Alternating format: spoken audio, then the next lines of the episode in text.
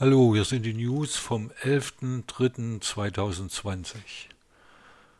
Seit meinem letzten Newsbericht vom 10. Februar 20 ist ein Monat vergangen. Das Orkantief Sabine hat relativ geringe Schäden in der Region Greiz angerichtet. Doch sind in der Zwischenzeit neue dunkle Wolken am Horizont erschienen. Diesmal ist es ein klitzekleines Virus, das Deutschland Ende Februar erreicht hat. Aktuell sind es 1296 Fälle, in denen das Coronavirus positiv getestet wurde. Zwei Todesfälle sind zu beklagen. Weltweit stieg die Zahl der Infizierten auf 113.851 in 110 Ländern bei 4.015 Toten. In Deutschland wird der Höhepunkt der Virusausbreitung für die Monate Mai bis August erwartet. Das lässt Spielraum für berechtigte Sorgen. Werden doch schon jetzt zahlreiche Großveranstaltungen abgesagt. Messen, Kongresse, Fußballspiele, ja sogar die komplette Playoffs der Eishockey DEL.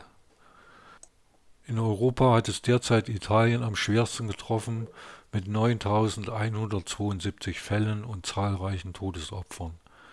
Hier hat man seit gestern das ganze Land zur Sperrzone erklärt. Österreich schließt die Grenzen zu Italien. Deutsche, die aus Italien kommen, müssen direkt ohne Zwischenhalt in der Alpenrepublik nach Deutschland reisen. Man muss im Kampf gegen das Virus Zeit gewinnen, um das Gesundheitssystem nicht sofort zu überlasten. Vielleicht wird ja dank der Milliarden, die jetzt in die Forschung gesteckt werden, ein geeignetes Gegenmittel gefunden. Bis dahin bleibt gründliches Händewaschen, Lächeln statt Händeschütteln, zur Begrüßung Abstand halten oder niesen bzw. husten in die Armbeuge oberste Bürgerpflicht. Von Hamsterkäufen halte ich gar nichts. Neben der Krise an der europäischen Außengrenze in Griechenland gibt es wenigstens im Sport gute Neuigkeiten.